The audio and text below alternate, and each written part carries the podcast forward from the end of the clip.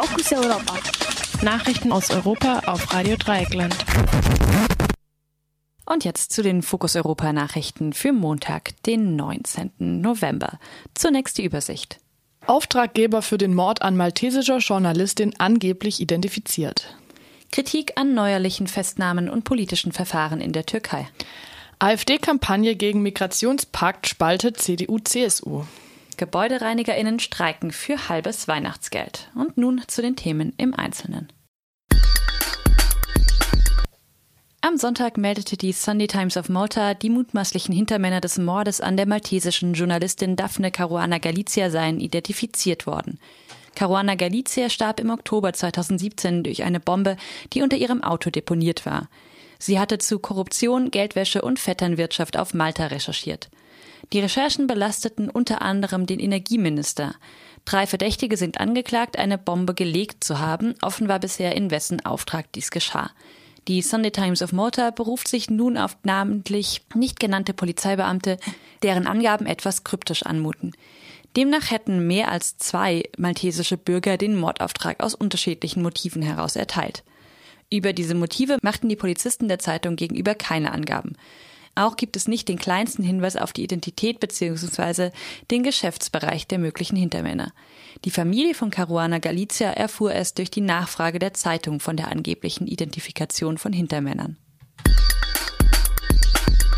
Kritik an neuerlichen Festnahmen und politischen Verfahren in der Türkei. Die EU hat die Türkei wegen Festnahmen und Haftbefehlen gegen 20 Personen aus dem Umfeld der Stiftung für anatolische Kultur am Freitag kritisiert. Die Türkei-Berichterstatterin des EU-Parlaments, Kati Piri, sprach von einem brutalen Angriff auf die türkische Zivilgesellschaft. Der Generalsekretär des Europarats, Torbjörn Jagland, will den Fall bei der türkischen Regierung ansprechen. Der grüne Bundestagsabgeordnete Cem Özdemir beschuldigte die deutsche Bundesregierung, sie ermutige durch ihre Türkei-Politik Erdogan seine autoritäre Politik fortzusetzen. Am Freitagmorgen wurden 13 Personen festgenommen und sieben zur Fahndung ausgeschrieben. Ihnen wird vorgeworfen, mit Hilfe der Stiftung Anatolische Kultur die sogenannten Gezi-Proteste gegen Erdogan vor fünf Jahren organisiert oder unterstützt zu haben. Unter ihnen befinden sich einige der bekanntesten AkademikerInnen und MenschenrechtsaktivistInnen der Türkei. Dazu gehört Betül Tanbay, die erste Präsidentin der Mathematischen Gesellschaft der Türkei, der bekannte Juraprofessor Turgut Tarhanli und die Journalistin und Filmemacherin Cidem Mata. Die meisten der Festgenommenen waren am Sonntagabend wieder auf freiem Fuß, die Verfahren gehen aber weiter und es drohen hohe Freiheitsstrafen. Der Vorsitzende der Stiftung Anatolische Kultur, Osman Kavala, ist bereits seit über einem Jahr in Haft, ohne dass es eine Anklage oder eine nähere Begründung für seine Haft gäbe. Die von der AfD vorgetragene Kritik am UN-Migrationspakt zeigt in den Reihen der Union offenbar Wirkung. Der CSU-Bundestagsabgeordnete Peter Ramsauer sagte, den Vertrag durchziehe eine Haltung, Migration als etwas Normales und Wünschenswertes anzusehen. Er könne das nicht mittragen, in der CSU-Landesgruppe gebe es auf breiter Front ein Unbehagen. Der Landesparteitag der CDU in Sachsen-Anhalt verabschiedete am Samstag eine Resolution, die die Bundesregierung aufforderte, den Vertrag nicht zu unterschreiben. Der Kandidat für den CDU-Parteivorsitz Jens Spahn plädierte dafür, die Unterschrift zu verschieben. Andere CDU-Größen kritisieren ein, ein Einknicken gegenüber der AfD. Der Landesvorsitzende der CDU in Baden-Württemberg, Peter Strobel, sprach sich dagegen aus, angesichts einer irreführenden Kampagne der AfD einen Teilrückzieher zu machen.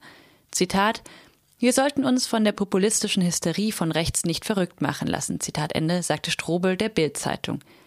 Gegen eine Verschiebung der für Anfang Dezember geplanten Unterzeichnung des Vertrages sprach sich unter anderem auch der Vorsitzende des Auswärtigen Ausschusses Norbert Röttgen aus. Damit würde Deutschland eine doppelte Führungsschwäche zeigen, so Röttgen. Außerdem sei der Vertrag im eigenen Interesse. Bundeskanzlerin Angela Merkel hatte am Freitag vor Lügen und Falschinformationen über den Vertrag gewarnt, die die AfD verbreite. Die AfD sieht in dem Vertrag ein verstecktes Umsiedlungsprogramm für Wirtschafts- und Armutsflüchtlinge. Der Co-Vorsitzende der AfD, Alexander Gauland, hatte in einer Bundestagsdebatte behauptet, der Vertrag beschränke die Souveränität Deutschlands und mache Migration zu einem Menschenrecht. Der Vertrag ist allerdings völkerrechtlich nicht bindend und betont die Souveränität der unterzeichnenden Staaten in Fragen der Migrationspolitik. Bisher wird der Vertrag außer von den USA und Australien auch von einigen Staaten in Osteuropa abgelehnt. GebäudereinigerInnen streiken für Weihnachtsgeld. Um Mitternacht hat ein Streik der GebäudereinigerInnen begonnen. Die Gewerkschaft IG Bau fordert für die 450.000 Beschäftigten bei der Gebäudereinigung ein Weihnachtsgeld, das 50 Prozent des Lohnes entspricht. Länger Beschäftigte sollen 70 Prozent erhalten. Die Seite der Arbeitgeber lehnt diese Forderung mit Hinweis auf bereits ausgehandelte Lohnerhöhungen ab. Dagegen erklärt ein Sprecher der Gewerkschaft, die Beschäftigten der Gebäudereinigung wollten nicht länger als Arbeitnehmer zweiter Klasse behandelt werden, sie arbeiten zuverlässig und hart und würden dabei wirklich keine Reichtümer scheffeln. Fokus Europa. Nachrichten aus Europa auf Radio Dreieckland.